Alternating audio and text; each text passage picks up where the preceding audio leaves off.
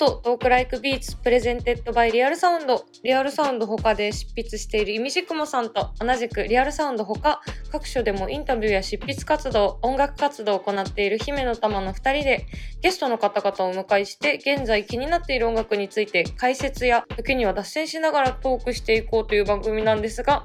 えー今回は特別編ということで姫乃たま1人でお送りさせていただきますゲストは前回に引き続き lyrical school の hime さんですよろしくお願いしますよろしくお願いします。姫です。はい、お願いします。今回はですね、リリスクが新たな表現にチャレンジした3曲と題してお話を伺っていきたいんですが、3曲挙げていただいて、あ、かっこいいなと思ったのが、新しい曲から全部選んでるっていうところがすごいかっこいいなと思って。確かにあれ全部新しかったんですよね。全然あの考えずに出してたんですけど。さすが、ここでこう天気があってっていうのがいろいろあると思うんですけど、やっぱり最新のものがすごくこうかっこいいというかチャレンジしてるんだなっていうのが伝わってきて、めちゃくちゃいいなと思ってもう、嬉しい。これそれだけで満足です。ありがとうございます。もうね、姫さん、リリスクに加入して5年ということで、ね、びっくりしたんです。そうだよね。いいんだと思って初めて知ったんですけど。初めて？や初めて知りました。5年もいいんだ。リリスクに入ったって思ったあの日から5年経ったんだって思うと、怖い、めちゃくちゃ怖。っ。5年ってすごいですよ。ないですね。やっぱりその間にもね音源もそうですしライブパフォーマンスとか姫さん自身のラップとかいろんな面で進化してきたと思うのでちょっとその象徴的な3曲を事前に選んでいただいたのでどうしようかな1曲ずつちょっとお話伺っていきたいんですけどはい。まず1曲目に挙げていただいたのがラストダンス。これはなんかちょっとこう歩くくらいのテンポでこう道を散歩しながら聴いたりするのに超いい曲ですが。はい。どの辺が進化したなチャレンジしたなっていうポイントですか？アイドルってサビちゃんと歌うじゃないですか。それは当たり前か。なんで歌う姫ちゃんも歌ってますよ。そうですよね。曲の構成的にもサビってしっかりあるじゃないですか。全員でちゃんと歌うというか、フォーメーションもうんうんうん8月について踊って、っていうのがアイドルのベーシックな形だったと思うんですけど、うんうん、このラストダンスってサビ全く歌わないんですよ。あ確かに。そうなんですよ。自由に踊ったり、もう気分が乗ってたら適当にラップもしますし、シャウト入れてみたり、えまあ何も入れない日ももちろんあるんですけど、アイドルって空白がなかったなっていうふうに思ってて、リリスクにか。あえてサビのところまるっと歌詞を抜いて、もうそのあライブでしかできないことっていうのができるようになって、もうそれこそフリースタイルな感じのライブができるようになって、で、多分以前だったらみんな困っちゃうというか、歌う歌詞がなくなって何しよう何しようってなると思うんですけど、今もこの、私は入って5年ですけど、今のメンバーで3年とかですかね、やってきた中で掴めたものだなっていうふうに思って、うんはい、なんか今だからこそできるようになった曲とか手法の一つだなって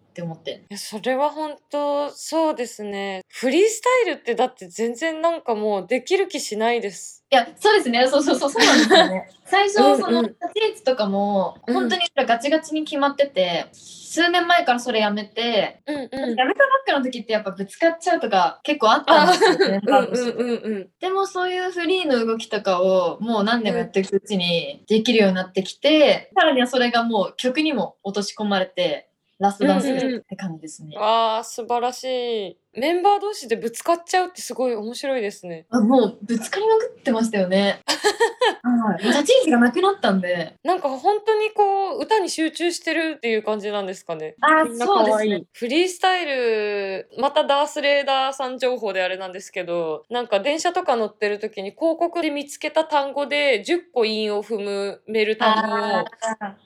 練習するって言っててそれ一番ある方法ですよね。あそうなんだスタンダードなんだ R ステさん、ラッパーの。は R ステさんとかもそれでずっと練習してたり、へえ居酒屋のメニューとか見て、めっちゃラップしてみたり、あとうちのメンバーでも、あの、私じゃないんですけど、リサノってメンバーが毎日やってますよね。1個見つけてきた単語で10個から20個韻を踏むみたいな。えらい偉いんですよ。え姫さんはどうやってフリースタイル。あ、フリースタイルってあの、なんていうんですかね、ラップのっていうよりも、うん。動きとか全部込み。だからなんか、ラップになってなくても本当一言二言シャウトしてみたりとかも、本当そのイベントのイベント名入れるし。とかでもそう考えるとあの物理的にぶつかっちゃうっていうのもあるしなんかタイミングで他のメンバーとなんか言ってることかぶっちゃったりとか。最初の方結構あってみんな埋めよう埋めようと思っていろいろ言うんですけど、タイミングかぶりまくってちょっと微妙みたいな時やっぱりあったんですけど、最近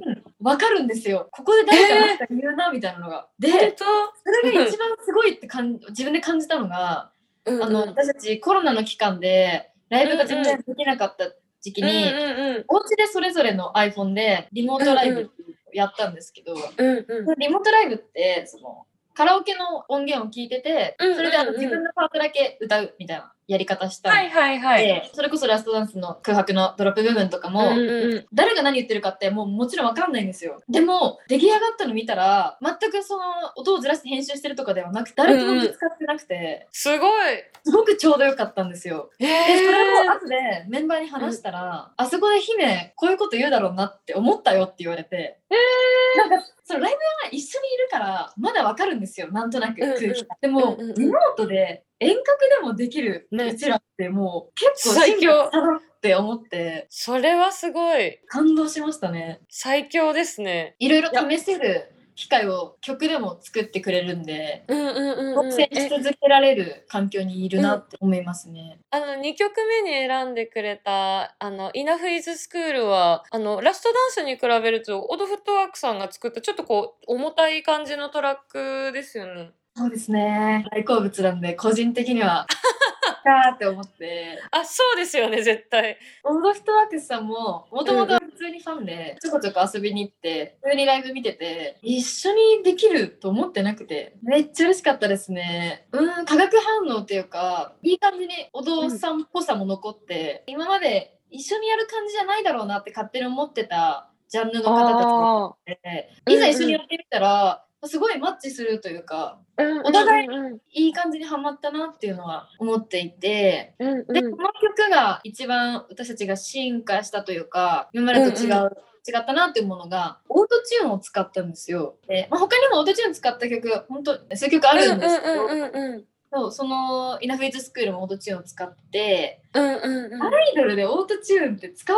ていいんですね、みたいな。使ってる人とかいるんですかね？わかんないですけど。オートチューンってなんか昔それこそあのニコニコ動画とかと親和性が高かった時に地下アイドルがあのなんて言うんだろうこうもうちょっと秋葉系の文脈で使われてた印象があるんですけど今こういう形で使うっていうのはあんまりないかもしれないですよね。その私オートチューンめっちゃ好きだったんで私もオートチューンも勝手にリリスクでやることじゃないのかなって思ってた部分があって、でもあいざ使ってみたらうんうん。結構マッチしてるっていうのがまあ本当新しい発見というか驚きが詰まった曲だったんで個人的に。うんうんうんうんできることが広がったなっていう意味で「イナフイズスクール」選びました。なんかその好きな人と一緒に制作するのってちょっとこう遠慮しちゃったりするじゃないですか。まあ、私めっちゃ遠慮するんですよね。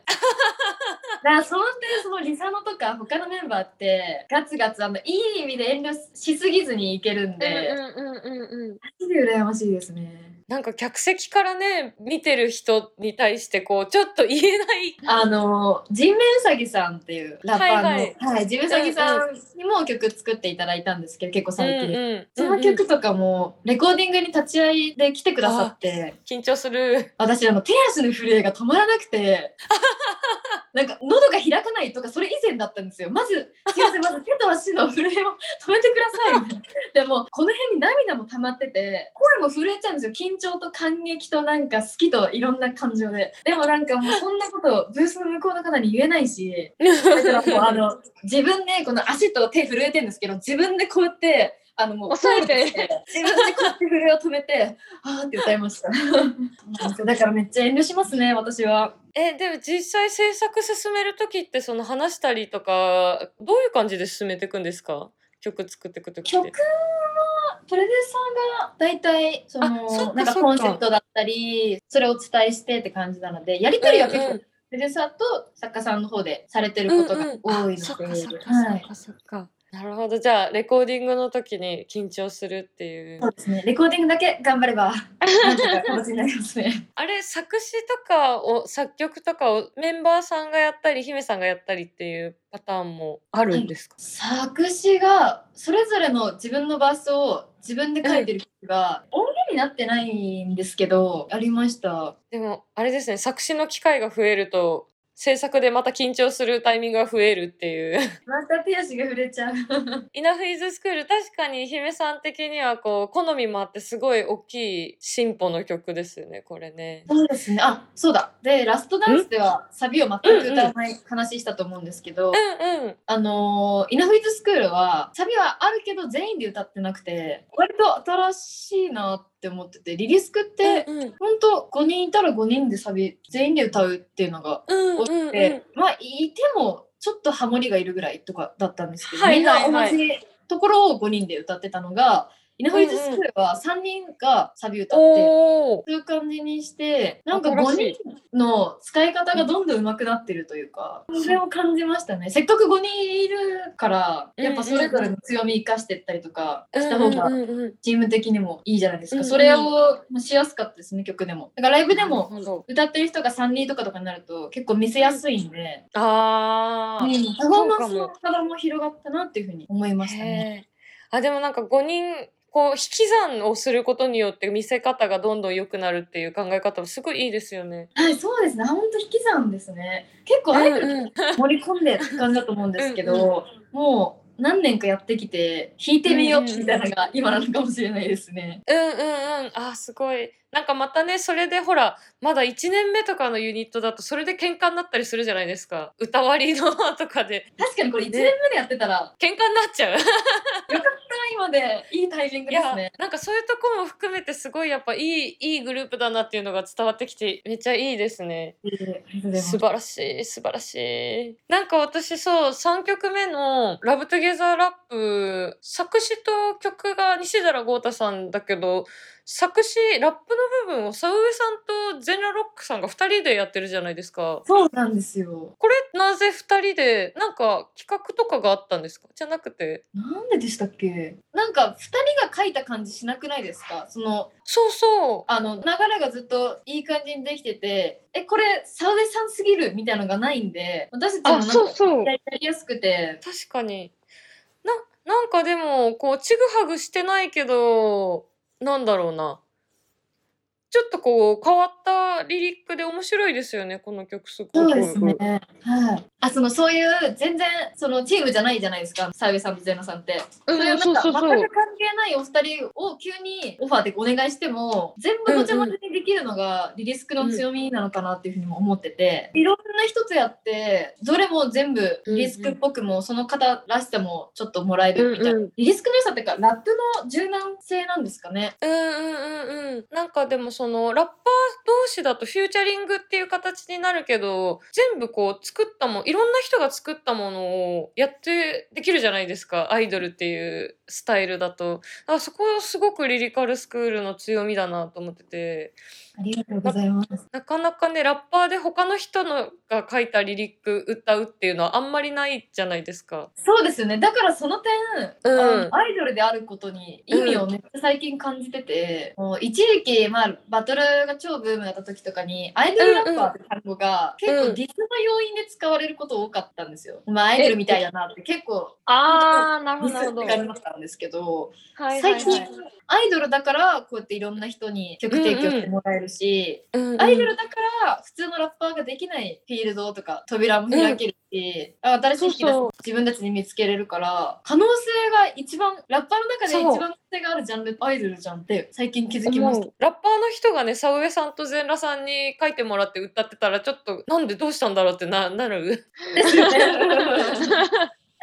そう、そこすごく面白い。あ、でもこれを上げてくださったのはなんでですか？これが「LOVE TOGETHER」っていう曲のうんうん。ラップカバーなんですけど「LOVE TOGETHER の」なそのままの、まあ、サビとかも本当そのまま使わせてもらっててもともとの曲の人気な部分というかもともとの良さも残しつつ、そこになんかオリジナルラップを載せることでもう一回再生できる感じが、はいはいはい。あのさっきも言ったんですけどラップの柔軟性というかラップだからできる料理方法っていうんですかね。もうもう一回その曲を美味しくできるっていうか、その自分たちの主催とかじゃなくて他の方にお呼ばれしたイベントとかでもその曲やると、最初アウェーみたいな雰囲気だったのが一気にお客さんつかめたりしてラップギャザーだってなるんで旅はみんなで手振ってくれたりしてラップの部分はその新しくみんな聞くんでしっかり聞いてくれたりして、ほんと柔軟に楽しめるなって思ってこういうラップカバーとかをどんどんしていきたいなっていうふうに思ってていいですね、いいですね。あ、そうそうそう、これからやりたいことがたくさんあるだろうなと思って、それも聞きたいと思ってたんですよ。あそのうちの一つですねラップうんうんですね。えーラップカバー、そっか。ラップのカバーってどうやってややるのがあれなんだろう。 Hilcrhyme の TOC さんがもうほんとすごい昔もう10年ぐらい前からもっと前からあの出したんですけど、はい。 SMAP さんの「らいおんハート」って曲、らいおんハートのラップカバーしてて、めっちゃいいんですよ。あのラップカバーの最上級があれなんですね。私たちはあれを目指してラップカバーしていきたいんですけど本当にあれあれがめっちゃ良くて小学生の時に、うん。聞いた時に私むしろそっちから知ったかもしれないなんなら。その SMAP を？さんとかも全然わからないぐらいわラップばっか聞いてたんで TOC さんがそのラップカバーしてるらいおんハートを聞いてえこれって SMAP なの？って思ったのにびっくりして。それ逆なんですけどね。すほんとすいませんって感じなんですけど。すごい。ラップカバーした方も面白いじゃんってなりますしその私みたいに、あ元の曲聴きたいとか気づけて、うんうんうん、うん。このさっきも言ったんですけど1曲でもなんか2回楽しめる、ね方法がラップ使うのがいいんじゃないかなってうんうんうん。あ、確かに。しかもなんかリグルの入り口になりますよね。そうなんですよ。え、ちなみになんか、あの、今これやりたいなっていうのはあります？ラップカバーで。今これだから私そのあ、でもそうだ、J-POP 聞かないかそうなら。んですよね。だからラップカバーしてなんかちょっとよくわかんない。もうずっとラップしてる人になっちゃうんで他のメンバーにちょっと聞いときますね。ラップのラッ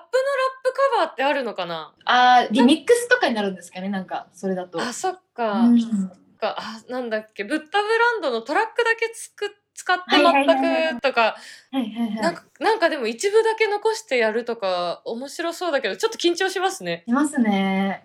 人の変えるのねうん。ちなみになんか、まだまだこれやっていきたいなということありますか？ライブとか。今ライブ特にね、あの、機会が減ってると思うので、もう一回ライブできたらこれやりたいなとか。オートチューンさっき使った曲何曲か出したって言ったんですけど、うん。若手の最近のラッパーとかってオートチューン使うひ人は全曲オートチューンだったりして、ああ、はいはいはいはい。なんか何曲かたまにオートチューンってちょっと珍しいというかでで私たちもそのベースは普通のマイクでやってるんで、うんうんあのライブとかでその Enough is school とかやっても急にオートチューンのマイクには変えないんですよ。ああ、だから音。源はオートチューンかかってますけど、ライブではほんとな生だてか何もエフェクトかかってない状態のマイクでやってるんで、うんうん。お客さんの前でライブできる機会あったら、一回オートチューンかかったああマイク。でやれたら面白いかな。いいですね。はい。あれってマイク2本持てばいいのですか？どうしたらいいですかね？あれってどうしたらいいあの、オート